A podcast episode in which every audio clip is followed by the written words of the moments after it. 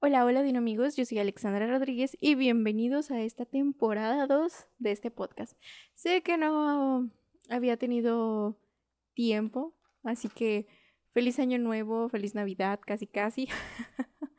sé que estamos casi a mitad de año y yo voy subiendo capítulo, pero es que eh, les voy a explicar un poco cómo estuvo eh, todo lo que pasó con el demo de mi videojuego y varias cositas por ahí.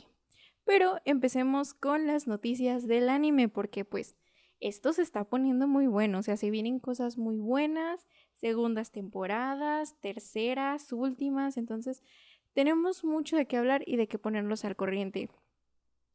Y empecemos con una de las primeras noticias que ya sabemos que salió Kimetsu no Yaiba, el arco de la aldea de los herreros, que hasta el momento vamos en el capítulo 5, obviamente las personas que ya leyeron el manga, pues ya saben, más cosas que nosotros, ¿no? Pero los que estamos viendo la serie, estamos y estamos viendo las cosas tal y como van saliendo, ¿no? Entonces vamos en el capítulo 5, se está poniendo muy buena, aunque el capítulo 4 y este último capítulo que se estrenó el día de hoy, este, me dejaron con la sensación de más, de más, pero va, va muy bien, va muy, muy bien. En otras noticias ya tenemos la eh, fecha para la segunda temporada de Jujutsu Kaisen y se estrena el 2 de julio para que estén pendientes. También una muy buena serie, creo que nos dio nos dio entretenimiento y a algunos nos dio amor hacia los personajes. Que les voy a decir algo. Yo últimamente ya no lo he hecho, ya no me enamoro de ningún personaje anime porque terminan matándolo o algo le pasa.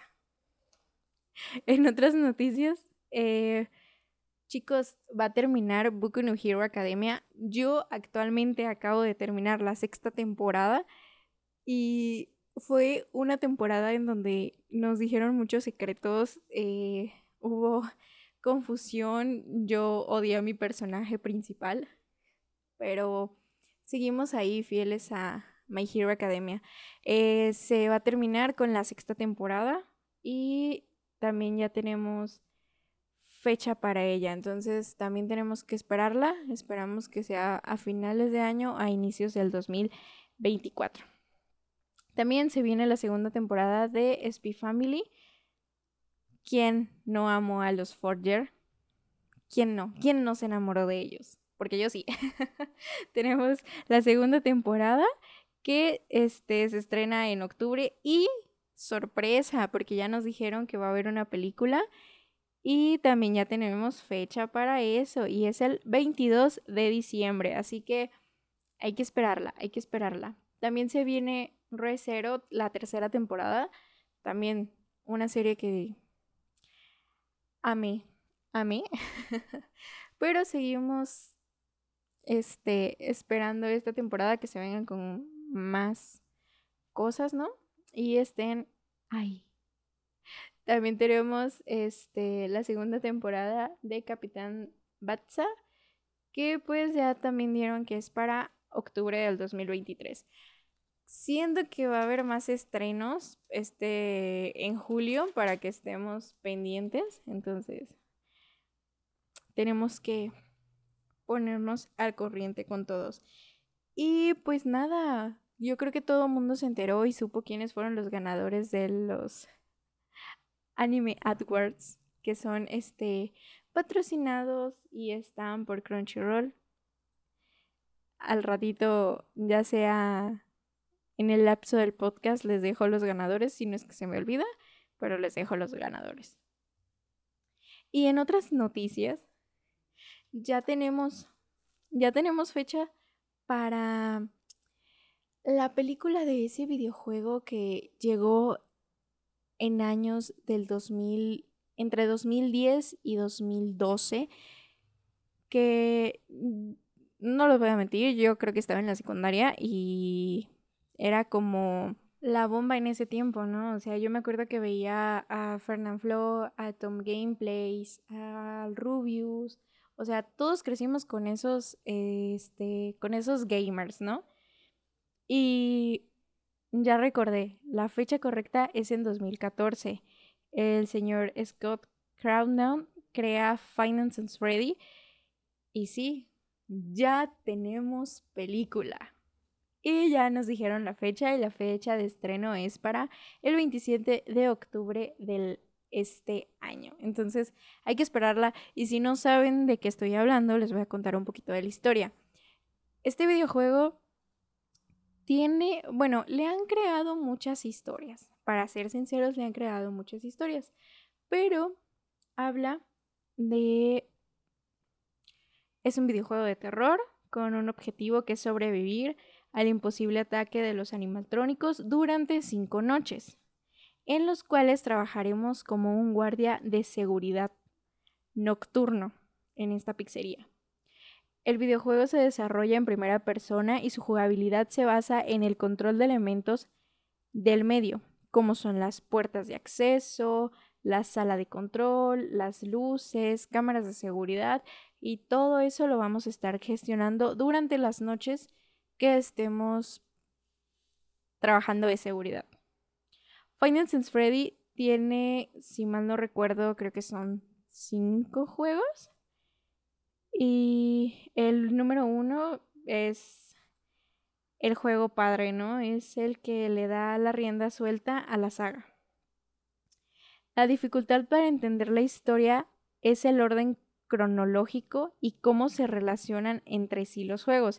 El primero sería el tercero, el cuarto sería una precuela de todos, el segundo se sitúa entre el cuarto y el primero. Y como no me están entendiendo, les voy a contar bien bien cómo está la historia. Todo comienza en la, en la pizzería de Freddy iFathers Pizza, una pizzería en la que los 80 triunfa, ya que tiene una función de robots gigantes con formas de animales que comienzan a hacer las veladas de los niños un poquito más interesantes. Y este sería el escenario inicial con el que vemos el videojuego Final Freddy 4, el cual le daría el telón abierto a esta historia. El protagonista en este caso es un niño que tiene mucho temor a los animatrónicos. Y noche tras noche tras noche, pues el niño sigue soñando con eso. Pero esperen poquito. Yo les voy a contar la historia como me la sé. Sé que este pequeño le tenía miedo a los animatrónicos, pero llega a trabajar un, un hombre a esa pizzería y mata al niño. Sí, amigos, como lo oyen, lo mata. A este hombre lo conocemos como el hombre de morado y lo mata y para esconder el cuerpo de este pequeño lo mete dentro de un animatrónico. Tengo entendido que ese niño es uno de los personajes principales y creo que es la marioneta que se llama Puppet. Si han jugado el videojuego o no, deberían de buscar la historia y conocer a todos los, los personajes para que le que vayan a ver la película, ya sea porque les gusta o por saber qué es de lo que estamos hablando o qué es esta cosa nueva, ¿no? Este, conozcan un poquito más a los personajes. Después de matar al niño, este creo que continuó con asesinatos porque hay cuatro más, que es Freddy, el oso, Bonnie, un conejito, eh, Foxy, que es un zorro, y, y Chica, que es como patito. Tengo entendido que es como un patito. Pero también tenemos al misterioso Golden Freddy, que se supone que estos niños, al tener sus, sus almas encerradas en los animatrónicos, matan al hombre de morado y lo meten a Golden Freddy. Tengo entendido eso, yo les estoy diciendo, estoy contando la historia como yo me la sé, hay muchísimas versiones y deberían buscarlo porque está interesante y como es juego de terror te envuelve muchísimo. Después, en el segundo juego, tenemos actualizaciones de los animatrónicos. que sería Toy Freddy, Toy Bonnie, Toy Chica, Mangle. Mangle viene siendo como la versión femenina de Foxy. También tenemos a Balloon Boy, que es un niño, que ese niño me aterraba mucho su risa. Me acuerdo que cuando estaba jugando, porque jugué el segundo juego, nunca lo he jugado en computadora.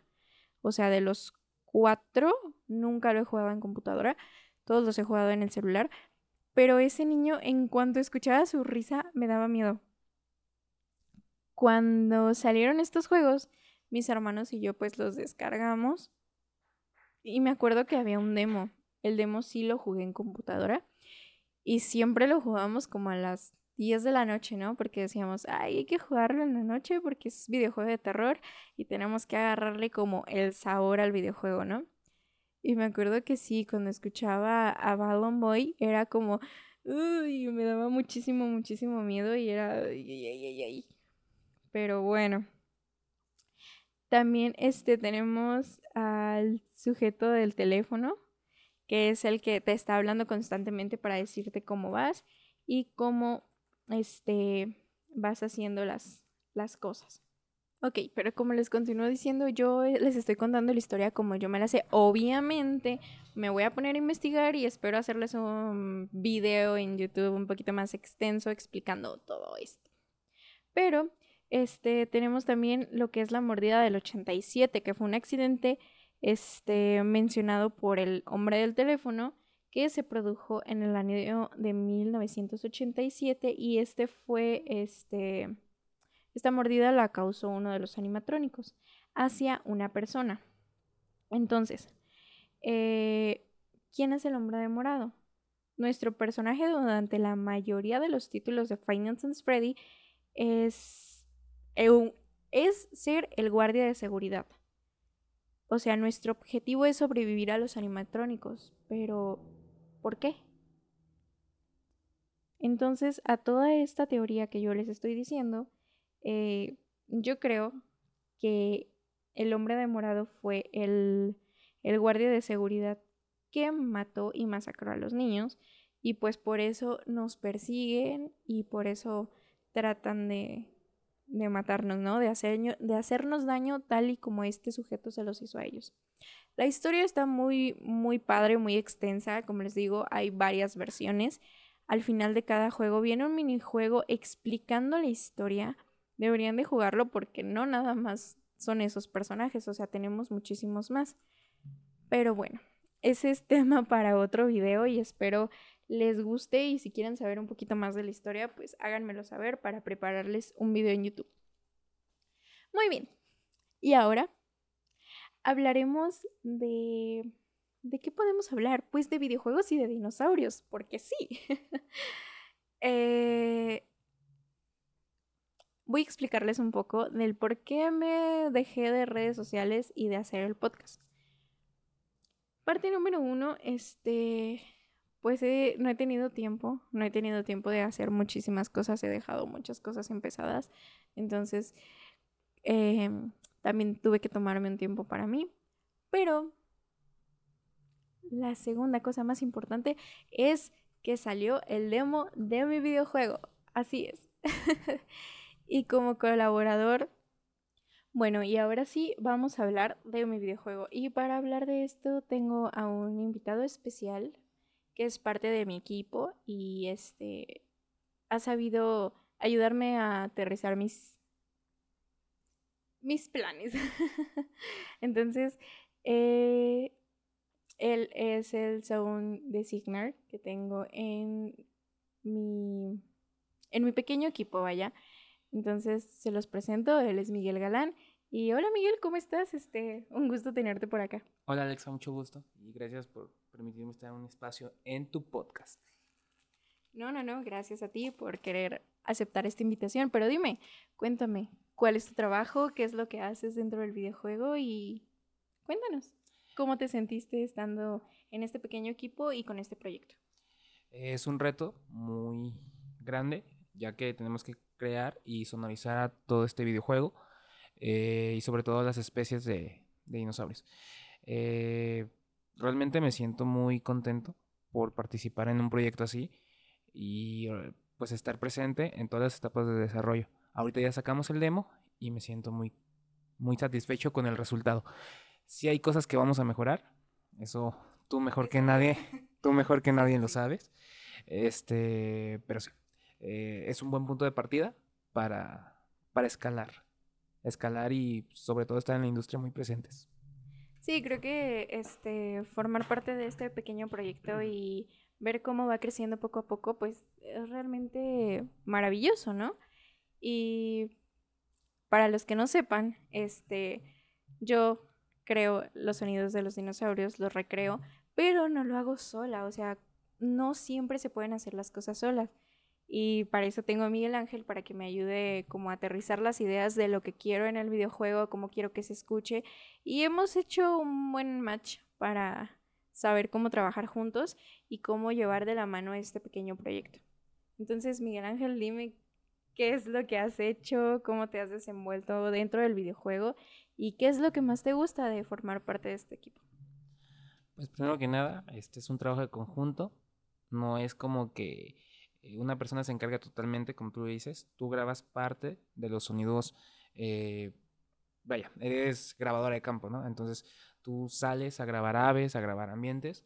Eh, yo más que nada hago la mezcla y me encargo de ciertas especificaciones más técnicas que artísticas acerca de esto. Y pues eso, solo dejar claro al público cómo se maneja. Yo creo que habrá un especial de, eso, de diseño de sonido y de sonido del proyecto más adelante donde a lo mejor podemos hablar cosas más técnicas. Pero en general, sí, claro. ahorita el reto es eh, subir al siguiente nivel, a una calidad eh, más industrial, más profesional, eh, en cuestión de narrativa sonora, para el videojuego y los proyectos que, que pues ya se están planeando. Y se tienen en puerta. Sí, sí, sí. Y sobre todo los proyectos que se tienen en puerta Ahora sí que estamos tomando un descanso para aclarar las ideas y bueno, descanso entre comillas porque seguimos trabajando a puerta cerrada, no con la misma intención ni intensidad, pero sí a puerta cerrada para darle cara a, los nuevos proyectos que se vienen y sobre todo cómo darle eh, esa segunda oportunidad a, a Tecor y bueno, más que segunda oportunidad, ese seguimiento de este proyecto. Sí, claro, pues es que em, empezamos con el demo, ¿no? Empezamos con esta pequeña chispa de tenemos que hacerlo, tenemos que salir, tenemos que darle a conocer al mundo qué es lo que estamos trabajando, qué es lo que nos estamos planteando y si les gusta. Gracias por todos los que compraron el demo. En serio, muchísimas, muchísimas gracias. Los que no aún está disponible en Steam, lo pueden buscar como The Last of the Core. Entonces, pueden buscarlo, pueden jugarlo. Y claro, estoy abierta a sus críticas en cuanto me digan, sabes qué Alexa, creo que le falta esto, creo que esto no está bien, eh, no sé, el juego está muy oscuro, porque vamos a ver si Miguel se sabe un poco la historia. Y Miguel fue uno de los primeros en probar el demo, o sea, no solo le puso la musicalización a este videojuego, fue uno de los primeros en jugarlo. Entonces, ¿cómo te sentiste al jugar algo que salió de nuestra creación? Realizado. La respuesta es realizado. Este, pues como bien lo sabíamos, es un prototipo, un demo a base de prototipo. Lo lanzamos en Steam justamente eh, para probar el mercado, también para que las personas se den cuenta que no solo es humo lo que, o sea, hay muchos proyectos que lamentablemente solo no llegan ni a su concepción ni a su ejecución. Sí, claro, este que no piensen que es solo por quitarle su dinero o porque nada más estamos hablando y pintando las cosas bonito. Exactamente, somos un pequeño estudio, pero que sí hace las cosas y que tiene las cualidades técnicas y el talento humano y artístico para pues elevar este proyecto y, seguirlo.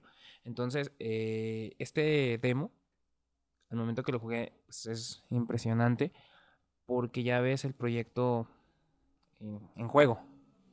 Sí, sí, sí, ya no es solo un sueño o ya no es solo como un quiero hacer esto. Sí, es un proyecto in-game y personalmente creo que se hizo muy bien. Obviamente hay carencias que nosotros mm, mejor que nadie las conocemos. Sí, claro. Incluso en algún momento hasta somos este, conscientes de que ahí estaban. Y muchas veces quisimos dejar el proyecto y quisimos decir, ya no quiero, ya no puedo, esto no me sirve, no me funciona, ya no quiero hacerlo. Justamente sí. Eh, a lo mejor tanto como por un momento, pues esto ya es una cuestión más artística y de la vida de todo artista que se pelea con sus proyectos. No es como lo voy a abandonar, me voy a rajar, ya no lo quiero. Pero sí es como necesito un break, necesito renunciar por tres horas a, a este proyecto. Porque pues estar creando todo desde cero, estar creando toda la programación, toda la musicalización y sobre todo eh, sin la sin mucha ayuda, Y sin mucho conocimiento, mucho porque conocimiento. no somos expertos en esto y, y creo que hemos estado funcionando bien con las personas que tenemos y con las personas que han estado ahí para apoyarnos. y sobre todo el aprendizaje, sobre todo el aprendizaje, pero sí hay una cosa que hay que dejar más en claro y es que sabemos hacer cosas mejores. Sabemos y podemos hacer las cosas mejores. em, sin embargo, no utilizamos lo mejor de lo mejor porque, como dijimos, este es un demo incluso de hace un año. O sea, si lo decimos claramente, es un demo de unos 7, 8, 9 meses en concepción. Este, que se ejecuta apenas, pero sí, es un demo algo viejo en ese sentido. Este, todo este año realmente hemos practicado nuevas técnicas, hemos buscado gente que nos asesore en lo que es desconocido aún para nosotros y justamente buscar esa noción técnica y artística, como decimos, va a llevar el proyecto al siguiente nivel. Bueno, ok, ok, ok. Gracias por, por todas estas bonitas palabras, casi lloro.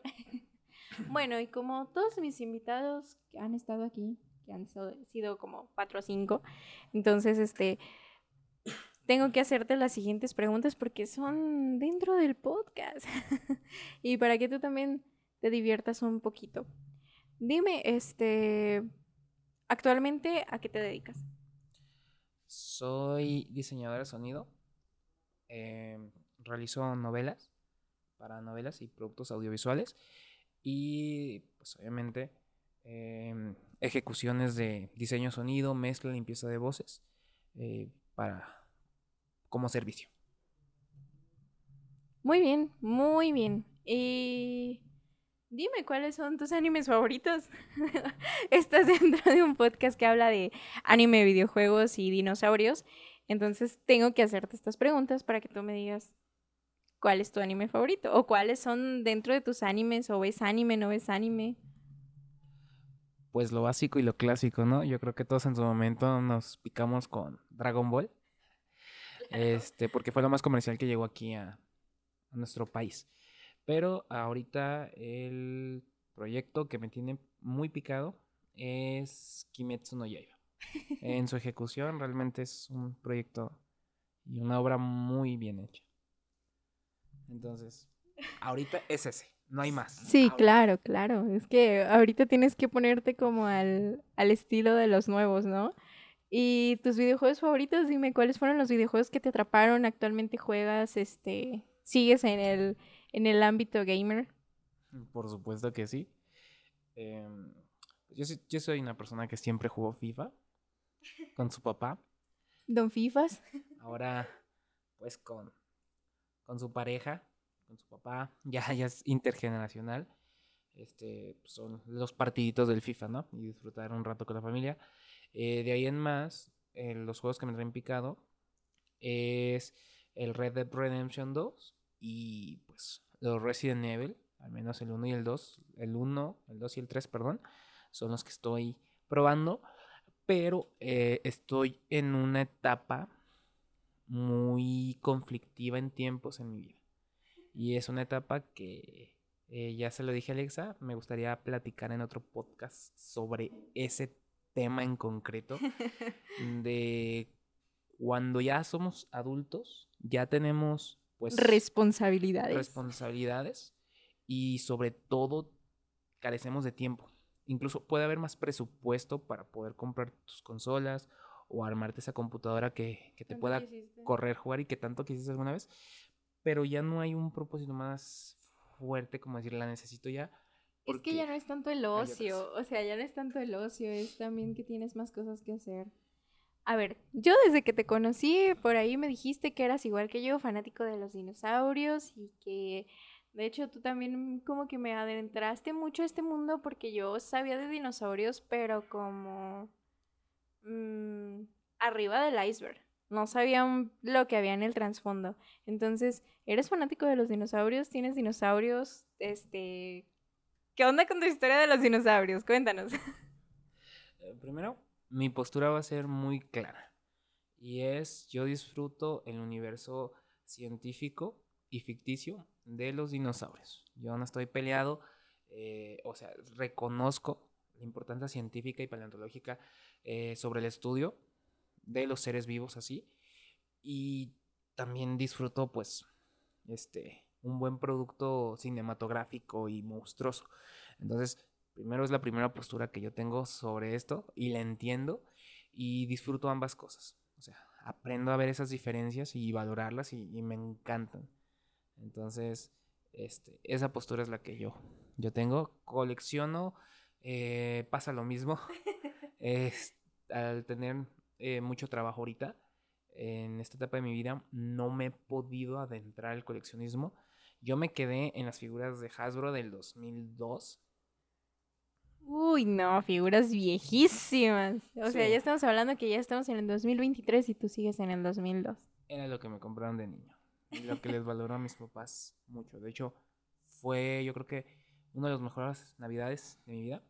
Gracias a, la vida, a mi papá, mis papás, adiós. Este, eso. Entonces, era lo que había en ese momento y en el momento para mí era el top, como el top de dinosaurios. Y eras feliz, con lo que te daban y con lo que tenías, eras feliz. No, y pues era más, más de lo que de uno podía pedir. Entonces, este, desde ese momento pues colecciono, de vez en cuando que me encuentro una figura, eh, pues sí, sí la compro, este, pero de esa época. Eh, accesorios, también me clavé un tiempo. En, últimamente llegué a experimentar un poco lo que son los Legends y este quería pues figuras más precisas de dinosaurios, pero pues no se ha concretado nada por comentaba lo mismo. Es un, hobby que necesita tiempo, necesita su apreciación, necesita su presupuesto y pues de momento no hay como que ese impulso más que diga, lo voy a comprar, porque pues hay más responsabilidades, ¿no? Y a lo mejor uno dice de comprarte una figura de dos mil, tres mil pesos, pues con eso surtes la despensa y, toda tu familia come.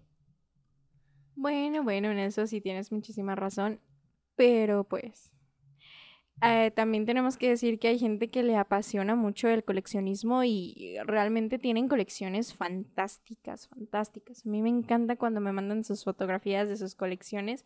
En serio, aunque usted no lo crea, veo todos sus mensajes en redes sociales y son realmente maravillosas todos los dinosaurios que me mandan. Y por ahí nos contestamos fotos con dinosaurios que ellos tienen, que yo tengo. Así que sigo muy pendiente a mis redes sociales y muy, muy activa, ¿no? Miguel Ángel, como despedida de este podcast, este, ¿quieres dejarnos tus redes sociales? ¿Cómo te podemos encontrar? Si alguien quiere este, ayuda en algo audiovisual, este, adelante, hazte promoción. Muchas gracias. De momento solo tengo el Instagram y es Prehistoric Sound Designer. Este, apenas lo acabo de abrir. no tiene mucho que lo abrir más bien.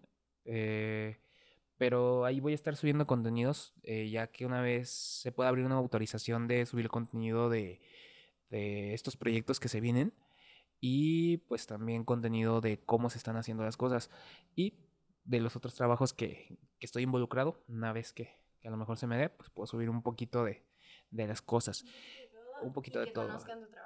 Y sobre todo que conozcan mi trabajo. Eh, y como despedida quiero decirles que el proyecto de Tecor está recibiendo eh, un mimo minucioso, un lavado de cara, eh, va a sufrir una reprogramación para cumplir con los estándares de calidad y seguramente este, se está platicando con el equipo de desarrollo para llevar ya este juego al completo. O sea, al siguiente nivel. Al siguiente nivel. Al siguiente nivel lo quiero. Mejores gráficos eh, y un producto que pues esté, esté presente, esté presente, bien diseñado, bien estructurado, posible y pues que cumple con esa función. Hablaremos más de eso en el momento. bueno, Miguel, pues muchas gracias por acompañarnos a este final del podcast en donde pudimos platicar contigo, conocerte un poquito más, saber qué fue lo que desarrollaste en este pequeño proyecto que tenemos. Y pues muchísimas gracias por estar en este podcast. ¿Algo más que quieras agregar?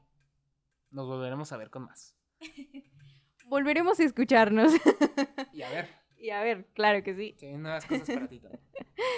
Bueno, pues yo me despido de ustedes. Yo soy Alexandra Rodríguez. Me pueden encontrar en todas mis redes sociales como Alexandra Rodríguez, tanto en Facebook, Instagram y en Twitter, porque ya estoy muy presente allá también.